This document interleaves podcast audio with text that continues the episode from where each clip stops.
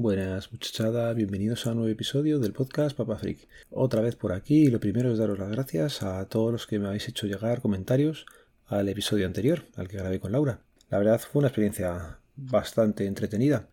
No sé ni cómo se atrevió Laura a participar, la verdad. Así que nada, desde aquí darle las gracias. Aunque es curioso porque tampoco escucha luego los podcasts ni sabe dónde escucharlo ni nada, pero bueno, todos los comentarios que me habéis hecho llegar se los he enseñado a ella, se ha quedado alucinada porque ha sido bastantes. Y nada, a lo mejor más adelante pues hacemos otro capítulo así. Eh, grabándolo nos lo hemos pasado bastante bien, así que eso es bueno. Y da posibilidades a que en un futuro pues a lo mejor haya alguno más. Bueno, pues centrándonos un poco ya más en el tema. Estamos ya en casa, ya hemos vuelto prácticamente a la rutina. Los niños se están levantando pronto porque están yendo a un campamento, nosotros ya vamos al trabajo y parece ya que ha empezado ya nuestra rutina diaria de, colegio. El último día de vacaciones me pasó una cosa curiosa y es que el móvil, el Pixel 2 XL, lo puse a cargar con el cargador del OnePlus 6T. Es una cosa que llevo haciendo casi prácticamente desde el principio, por ese lado no tendría que haber problemas. Y bueno, pues lo dejé allí cargando y cuando fui a, a ver cómo iba de carga, en la habitación olía quemado cogí el móvil y, nada, el puerto USB del cargador estaba, buscado en un lado y en el móvil yo no veía nada. El móvil lo había dejado encendido y estaba encendido y tenía carga. Bueno, ¿tenía carga? Ya no me acuerdo. La cosa es que lo recogí, olía quemado. Sí tuvo, en algún momento sé que se veía la pantalla, pero vamos, que luego se apagó, lo intenté encender y aquello ya fue imposible. Así que por suerte todas las fotos de las vacaciones que las hacía con ese móvil, ya sabéis, la cámara era bastante buena. Joder, por suerte las tenía subidas a, Google Fotos, con lo cual las fotos no las he perdido. Los originales de la cámara sí, pero bueno, tengo la copia en, Google Fotos, es bajarla ahora y ya está. Si estáis oyendo notificaciones, lo siento. Tengo que poner en silencio este momentito. Pues eso, que el móvil salió no ardiendo, pero vamos, que se ha fundido. Estuve unos días mirando qué hacer. Incluso hablé con Moy, al que aquí le doy las gracias, y todavía no le he contestado. Y bueno, pues la idea era reparar el móvil. La cámara estaba contenta, el almacenamiento ilimitado que tiene ese móvil, pues hay que aprovecharle. Pero bueno, tengo todavía el de Laura, que hace también las fotos ella bastantes veces, con lo cual también podemos tirar por ahí. Y es que, bueno, pues estuve preguntando por grupos y tal.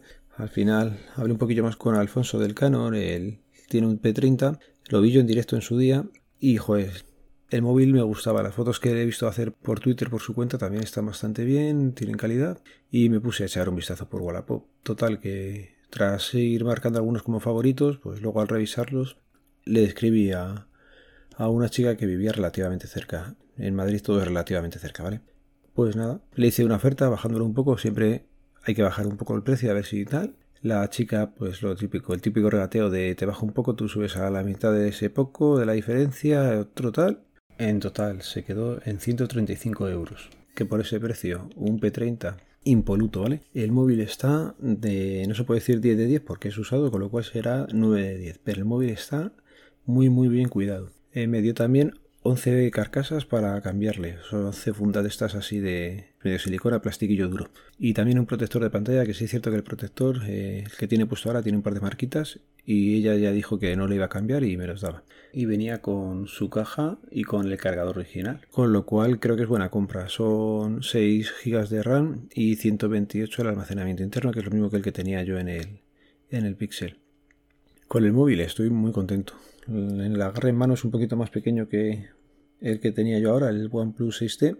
Y tengo pendiente hacer la prueba de cámara, porque la cámara me ha sorprendido muy gratamente. Ha hecho unas fotos muy buenas, pero quiero hacer la misma foto y compararla en los tres móviles, en el OnePlus, en el Pixel 2 XL y en este Huawei P30. A ver qué, qué tal, si solo las pondré por Twitter o ya os comentaré qué tal el resultado de la, de la cámara, pero vamos, es bastante, bastante buena. Si tuviera el almacenamiento que daba los píxeles ya sería la leche, pero bueno, se ve que eso todavía no, no puede ser. Y eso ha sido la, la putada fastidio del móvil, que estaba muy contento con el Pixel 2 XL y el tiempo que he estado solamente con un móvil me da cuenta que la batería no me duraba ni medio día. Le doy muchísima caña a los móviles y con uno solo veo que, que hoy justo, justo para pasar el mediodía, ya no digo el día entero.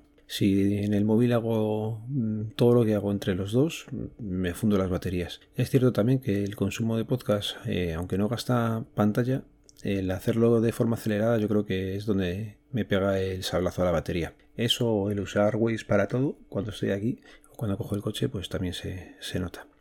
Del móvil, pues nada, es un móvil que ya tiene tiempo y no os voy a desvelar nada nuevo. Hay muchísimas reviews por todos los lados y lo hacen bastante mejor que yo. Pero vamos, que se ha integrado perfectamente en mi día a día. Es, ya digo, un poco más fino que, que OnePlus 6T, también que el Pixel 2 XL y va fenomenal. El móvil no tiene nada. ¿Qué he hecho cosas en falta? Pues la capa del de OnePlus o del Pixel. Estoy muy acostumbrado a ella. Esto de, de Huawei, su capa no. Bueno, no, no es que me, no me convenza, pero, pero noto cosas raras. Por ejemplo, he intentado poner una segunda huella en el móvil para el desbloqueo y no he podido. Me refiero a poner la misma huella dos veces. Te dice que ya la reconoce como que ya la tienes puesta y no te deja. Bueno, pues eso con el OnePlus y con el Pixel yo sí podía.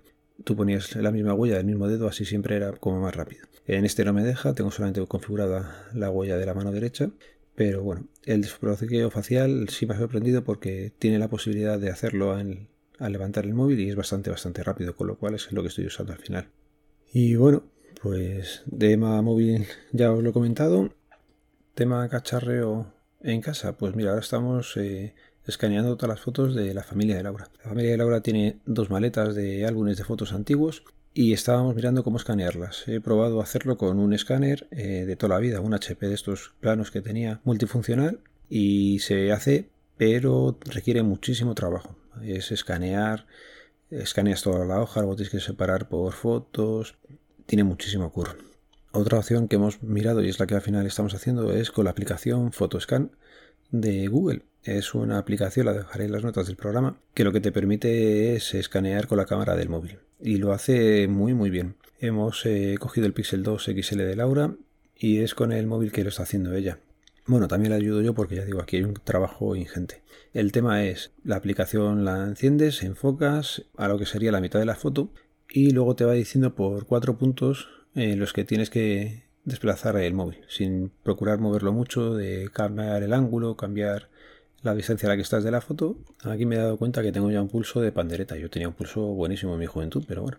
Total que eso, que haces la foto a los cuatro puntos que te va indicando, se lo piensa y te muestra el resultado final, que normalmente suele ser la caña de España. Tienes la foto escaneada, si tiene brillos te los ha quitado, es alucinante. Los típicos álbumes antiguos que venían con una laminilla de film transparente como por encima para proteger las fotos, bueno, pues eso te quita los, los reflejos y todo. Suele mejorar un poco la foto. Tienes la posibilidad de ajustar las esquinas, que es como el, pues decir, oye, mira, aquí te has confundido y la esquina no es esta, es un poco más arriba, un poco más abajo o donde sea. Y nada, y te hace la foto. Luego esa foto la puedes eh, compartir desde el teléfono, pero lo que estamos haciendo es que te deja la carpeta de la propia aplicación en DCIM que es la cámara de las fotos, ¿vale? La carpeta de la cámara de fotos del móvil, ahí hay una carpeta que se llama Photoscan y donde te va dejando los originales. ¿Qué pasa si compartes la foto por el móvil? Te pone un remarco blanco por encima y entonces es un fastidio porque claro, tendrías que estar recortando la foto o ya iría con la publicidad de Google. De esta forma sacarla de ahí directamente pues va la foto tal cual. Y ya digo, estamos consiguiendo pues tener todas las fotos en un tiempo relativamente menor que el que si lo hiciéramos con el escáner. Seguramente el escáner quedaría siempre mejor, pero oye, lleva muchísimo curro y lo importante es tener las fotos escaneadas. Y como podcast de la semana os voy a recomendar el que ha grabado Hardware Adictos, ha vuelto a grabar esta semana y lleva sin grabar hace tiempo, y ha vuelto con Jonas Assistant. Ya sabéis, eh, Jonas Assistant a mí me gusta bastante, pero eso es un sumidero de tiempo. Es un agujero negro que se va tragando todo el tiempo disponible que puedas echarle. Si tú tienes 5 minutos, esos 5 minutos y 5 más los pierdes. Aquello es impresionante.